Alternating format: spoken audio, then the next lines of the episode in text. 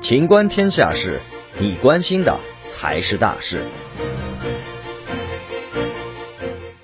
武汉一男子因焦虑过度中毒。生活中不少人有长吁短叹的习惯，叹气是一种正常的生理现象，但如果习惯性叹气，可能隐藏着健康危机，有人还因此中毒。双下肢骨折患者李强在武汉市第四医院及时接受手术，目前正在恢复过程中。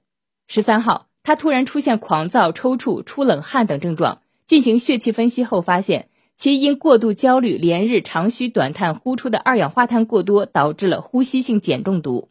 目前，院方已为李强进行了吸氧、补液等治疗，情况已经大为好转。